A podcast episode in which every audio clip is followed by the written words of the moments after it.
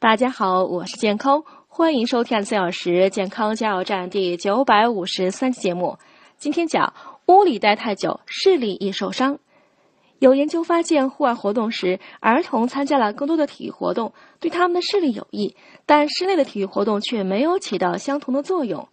在户外的儿童，不论他们是在锻炼身体，还是在野餐，甚至是在沙滩的躺椅上看小说，这些活动对他们的视力都有益。并且在户外花的时间多，并不意味着他们看书就看得少，也并不意味着他们不玩电子游戏、不看电视。因此，基本可以推断，在室内待太久的孩子视力更容易受到损害，而在室外待得越久，对视力越好。要找到最根本的原因，还需要更多的研究。但就目前看来，似乎最重要的影响因素就是在户外时，眼睛所处的光线环境对调节视力更有益。